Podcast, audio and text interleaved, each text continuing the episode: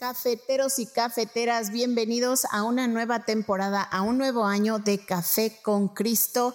Este año les vamos a hablar sobre la potencialidad de Dios en sus vidas. Les ayudaremos a maximizar su potencial, a conectar con quienes son, a lo que ustedes hacen, qué significa conocer a Dios, por qué es importante conocer a Dios y sobre todo que conocer a Dios nos lleva a conocernos a nosotros mismos. Les garantizamos un podcast de mucha bendición para sus vidas. Y recuerden que este podcast es producido por los misioneros claretianos de la provincia de Estados Unidos y Canadá.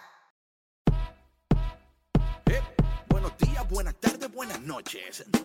Un café con Cristo cualquier hora cae bien, así que trae la taza y la cuchara. Prepara tu corazón para la nueva temporada de Café con Cristo. Hola, hola, hola y bienvenido a Café con Cristo, el único café que se cuela en el cielo. Mi nombre es David Bisonó y yo soy el cafetero mayor.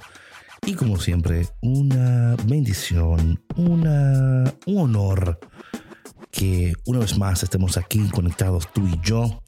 Perdona un poquito como los pauses entre medio. Es que mm, yo sé que hay mucha gente que está esperando el episodio 500 pero hoy no es el 500, hoy es el 501. Vamos a hablarlos el 500 para hacer algo bien especial. Así que mi gente, episodio 501 aquí y ahora en el único café que se cuela en el cielo. Así es que vamos a hablar hoy de la postura de la unidad, la postura de unidad y a ver cómo Dios nos habla. Pero antes de eso, what's up, DJ Big? What's going on? Hey, hey, hey, saludos, saludos, saludos a todos. Bienvenidos a su programa 501, dice David. Bueno, no es el 500, es el 501 día de hoy. Y pues estoy muy bien, David. Este, quiero mandar saludos a Elsie, que el otro día me la encontré por ahí en, en una vigilia de Pentecostés que se realizó acá en Chicago. Saludos, Elsie. No, estaba súper contenta por ahí. Este, nos tomamos una foto y me tagué en Instagram, pero saludos a todos los cafeteros que luego nos los encontramos en el camino de Dios. Yeah, man. Yes, sir. Yes, sir. Bueno, en estos estamos de camino a Pentecostés, como ustedes saben ya, ¿verdad? Y las lecturas eh, en el Evangelio han sido de San Juan capítulo 17. Y por eso hoy he querido tomar esta oportunidad para hablar sobre la postura de la unidad, de unidad, ¿verdad? entender la importancia de estar unidos y de ser unos con Dios, pero también uno con los demás también, no solo con Dios, ¿verdad? Creo que es tan fácil ser uno con Dios, pero no con los demás. ¿Quién dice amén a eso? Bueno, antes de entrar en, los pasajes, en el pasaje bíblico, le quiero plantear tres preguntas para que eh, la vayan pensando y a ver cómo las respondemos a través del contenido del día de hoy. Y la primera pregunta es, ¿cuál es la importancia de la unidad en la iglesia? Número dos, ¿qué nos enseña Jesús sobre la unidad en San Juan capítulo 17? Y número tres, ¿cómo podemos aplicar estos principios de unidad en nuestras vidas y en nuestras comunidades de fe? Antes de entrar en el tema, yo vengo un poquito hoy como bien, I don't know, académico. Bueno, un poquito, ¿verdad? no se me asusten. Eh, yo quiero entrar primeramente con la definición de unidad, en cuanto se refiere no a unidad de, de una compra o de un objeto, ¿verdad? Ustedes entienden, ¿verdad? La unidad se refiere a la condición de ser uno, tanto en el sentido de unidad indivisible como en el sentido de armonía y comunión entre personas o entidades. Implica la ausencia de divisiones, conflictos y fragmentación y la presencia de colaboración, amor y propósito. Otra eh, definición podría ser unidad como estado de ser uno. La unidad se refiere al estado de ser uno o indivisible. Implica la integración y la ausencia de divisiones y fragmentaciones. Bueno, casi lo mismo, pero anyway, esa es la idea. Estas definiciones eh, yo las ofrezco para que tengamos una idea de qué significa ser uno, estar unidos y por qué cuesta tanto esto, Dios mío. Señor, ayúdanos a ser uno como tú lo eres con el Hijo. también quiero ofrecerle esto. En el griego, la palabra unidad se traduce como enotes. Enotes, esta palabra tiene su raíz en el término en, que significa uno. Se refiere a la unidad, la integridad y la armonía. Esta palabra también implica la idea de una unidad espiritual y comunión profunda entre las partes e involucradas. En el hebreo, la palabra unidad se traduce como yakad, esta palabra tiene su raíz en la raíz verbal de de yakat, que significa estar juntos, unidos. Implica estar juntos en armonía, colaboración y propósito compartido. También sugiere una unidad de mente y corazón en la, en la consecución de un objetivo común. O sea que tanto como en griego en hebreo, la raíz y las palabras utilizadas para describir la unidad enfatizan la idea de ser uno, estar unidos en armonía y comunión y tener un propósito compartido. La unidad implica la integridad, colaboración y la ausencia de divisiones. Entonces, esto es muy importante que entremos en esto, en qué es unidad. Yo estoy tratando de darte una buena definición para poder entrar en esta conversación y ver si Dios nos ayuda por el poder del Espíritu Santo, una vez y por todas, tener una postura de unidad. También quiero ofrecerle palabras o sinónimos que utiliza la palabra de Dios cuando habla de unidad. A veces no vemos la palabra unidad, pero implica unidad. Por ejemplo, eh, la palabra armonía en Romanos 12:6, que dice, vivan en armonía los unos con los otros, no sean arrogantes, sino háganse solidarios con los humildes, no se crean los únicos que saben. ¿Quién dice amén a eso? Este verso aquí nos insta a vivir en, en, armonía con los demás creyentes implica tener una actitud de humildad, solidaridad y reconocimiento de los demás es un llamado a mantener una relación pacífica y cooperativa con nuestros hermanos. Esto es la palabra armonía. Otra palabra que es también sinónimo en la palabra de Dios es consenso. Hechos 15:25 dice, hemos decidido de común acuerdo elegir algunos hombres y enviarlos a ustedes con nuestros queridos hermanos Bernabé y Pablo. Aquí, ¿verdad? Claro, se destaca el consenso alcanzado por los líderes de la iglesia primitiva. So, el término es de un común acuerdo, un común acuerdo. Eh, entonces esto indica, ¿verdad? Como que tomaron una decisión unánime, llegando a un entendimiento mutuo y compartido. La idea es que la unidad se manifiesta a través del acuerdo y la armonía en la toma de decisiones. So, ya teniendo esa información, muchas gracias, muchas gracias. Vamos a entrar en, el texto de San Juan capítulo 17. Eh, en algunos textos aquí donde eh, Dios nos habla directamente sobre la unidad. Este, por ejemplo, en, en San Juan capítulo 17, eh, versículo 11b, ¿verdad? Eh, Padre Santo, cuídalos en tu nombre a los que me diste para que sean uno, así como nosotros somos uno. Vemos aquí en este texto de manera muy particular, revela la profunda conexión y la unidad que existe entre el Padre y el Hijo. So, Jesús le pide al Padre que cuide a sus discípulos en su nombre para que sean uno también.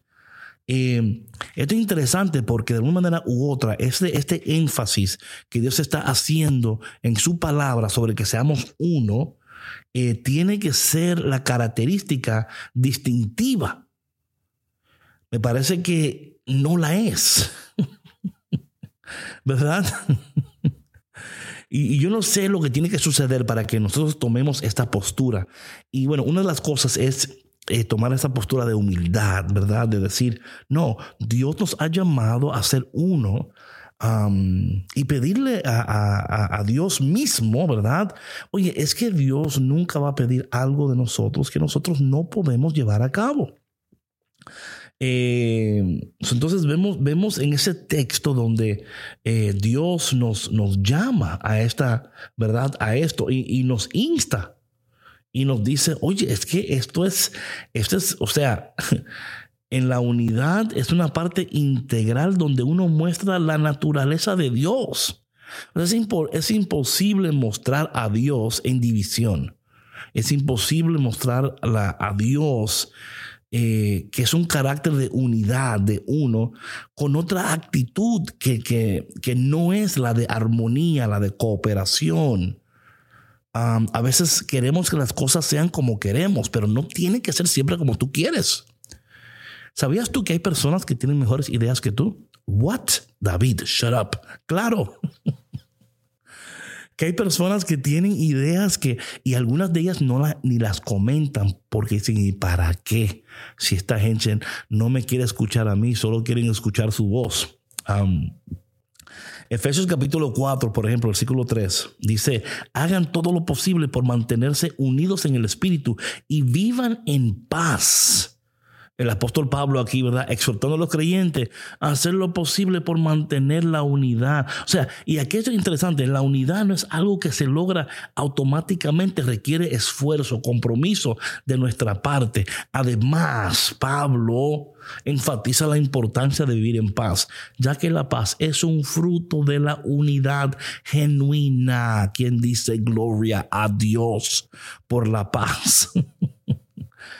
Mira, cuando nosotros anhelamos y queremos lo que Dios quiere y, lo, y, trabajamos juntos para que eso sea la realidad de nuestra existencia, eso va a producir paz en nuestras vidas.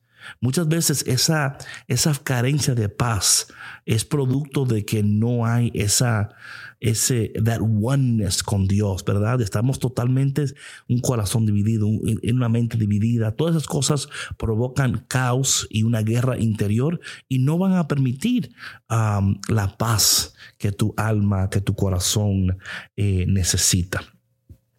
San Juan capítulo 17, versículo 21 dice que todos sean uno, así como tú, Padre, estás en mí y yo en ti, que también ellos estén en nosotros, para que el mundo crea que tú me enviaste. Oh, para que el mundo crea. Con razón hay tanta gente que no cree. ¿Quién dice amén? Es que no puede ser posible que Dios esté en un lugar donde se estén matando y se estén hablando uno del otro. Yo sé que aquí esto no ocurre, que aquí en Café con Cristo ustedes son los creyentes mejores. Ustedes son creyentes ejemplares. Yo no le mando un trofeo a cada uno porque no tengo dinero ni tengo tu dirección. Pero si lo tuviera, le mando un trofeo creyente ejemplar. Como tú no hay dos. Así le pusiera yo en el, en el trofeo. So, vemos aquí algo interesantísimo, ¿verdad? Es la relación íntima que debe de existir entre los creyentes y Dios. Jesús ora para que ellos, para que aquellos que creyeron en Él estén en unidad con el Padre y esta unidad trascienda los límites humanos y refleje la relación trinitaria de amor y comunión. O sea, cuando vivimos en unidad con Dios y con los creyentes, el mundo puede reconocer la verdad de nuestro testimonio y la veracidad del mensaje de Jesús. O sea, hay una coherencia y pues claro, lo que dice, cómo actúa, cómo vive. Ellos son uno, así como el Padre es uno con el Hijo, así como el Padre es uno con el Espíritu Santo. Y esta, es interesante estas conversaciones antes del Pentecostés. ¿Verdad? Pues es como diciendo, oye, esto es que cuando venga el Espíritu Santo, si no los encuentra unidos, ¿de qué sirve? Claro está que el Espíritu de Dios puede obrar, y, pero no, fue lo que pasó en, el aposento alto, que cuando al fin se, pusieron de acuerdo, ahí vino el Espíritu Santo. ¿Qué es lo que tiene que suceder para que tú te pongas de acuerdo con Dios? Te dejo eso ahí. Eh, vamos a seguir. Dice el Salmo 133, versículo 1, miren cuán bueno y cuán agradable es los hermanos, que los hermanos vivan juntos en armonía. ¿Verdad? O sea, aquí en este, en este salmo resalta la belleza y la bondad de la unidad de los hermanos. Oye, cuando los creyentes se unen en armonía, hay un testimonio poderoso que atrae a los demás. La unidad en una comunidad de fe es una manifestación del amor de Dios y es un reflejo del cuerpo de Cristo trabajando en armonía. Te das cuenta que cuando hay un trabajo X, si ese trabajo X no funciona en armonía, no produce los frutos que debe producir, ni mucho menos unifica a las personas que están laborando en este proyecto. Oye, tú puedes estar en un proyecto de evangelización, puedes estar en un proyecto whatever. Si en ese proyecto no hay una armonía, ese proyecto no va a producir lo que pudiera producir si las, las personas que están envueltas ahí están trabajando unidas. Like one. San Juan 17, 23 yo en ellos y tú en mí, para que sean perfectamente uno y el mundo conozca que tú me has enviado y que los has amado a ellos como también a mí me has amado. So aquí vemos a Jesús, ¿verdad? Enfatizando que la unidad entre los creyentes es un testimonio del amor de Dios. O sea, cuando vivimos en unidad, mostramos al mundo que somos discípulos y que el amor del Padre nos ha alcanzado. Con razón hay personas que no creen, que es que no es posible. No es posible que estas personas, porque es que no hay, no hay fruto de unidad. No hay fruto de unidad. La unidad auténtica entre los creyentes y entre personas en común es un poderoso testimonio es un poderoso testimonio que atrae a la gente. La gente es atraída por el testimonio de Dios, por el poder de Dios, el amor de Dios, al vernos como una iglesia, como una comunidad. Dice 1 Corintios capítulo 1 versículo 10, les ruego hermanos en el nombre de nuestro Señor Jesucristo que todos vivan en armonía y que no haya divisiones entre ustedes, sino que estén unidos en un mismo pensamiento y propósito. So aquí Pablo está exhortando a los creyentes a buscar la unidad, evitar las divisiones, vivir en armonía, tener un mismo pensamiento. Y el propósito va, oye, fortalece la, la unidad en la iglesia. Porque ¿sabes lo que falta? Lo que pasa es que la falta de unidad puede debilitar nuestro testimonio y obstaculizar el cumplimiento de la misión que Dios nos ha encomendado. ¿O no pasa eso mucho? Están trabajando y no hay fruto. No ¿Y qué está pasando? Bueno, es que no han trabajado la unidad. Es tan interesante que este en, el, en San Juan capítulo 17, eh, Jesús, esta es la verdad, la, la última vez que Jesús se, se le acerca al Padre antes de irse y está intercediendo por el, por el pueblo, por los discípulos, y diciendo, Padre, ayúdalos y esto, pero que sean uno, y Padre, y protégelos, pero que sean uno, y Padre, que tú sabes que, pero que sean uno. O sea, simplemente cuando hablamos de, de estos, de, de, la unidad, ¿verdad? En el contexto bíblico, se trata, o sea, no se trata simplemente de una ausencia de conflictos sino de una profunda comunión y una participación en la vida divina. Por eso Jesús ora por la unidad entre los discípulos, buscando una comunión y un testimonio que refleje la relación trinitaria, el Padre, el Hijo, el Espíritu Santo. La unidad se cultiva a través del Espíritu Santo y se expresa en amor, humildad, paz en la comunidad, ¿verdad? O sea, eh, se, nota, no hay que decir, esos están en paz, esos están unidos, ahí está Dios, ahí se ven los frutos, ahí se ve su gloria.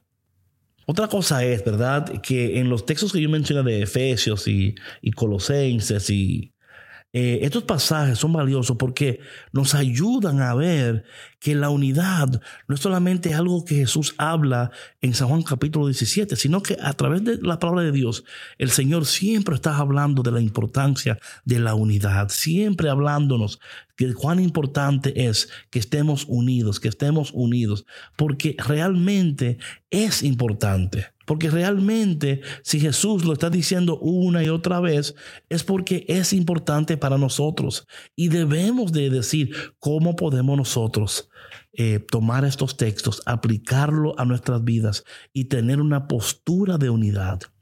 Que donde hay división, yo voy a aportar para la unidad. Donde hay, yo tengo una postura diferente y porque tengo esta postura, yo estoy aportando a los propósitos de Dios aquí en la tierra. Yo estoy aportando a los deseos divinos de Dios aquí en esta tierra. Señor, yo te doy gracias por esta palabra de postura de unidad.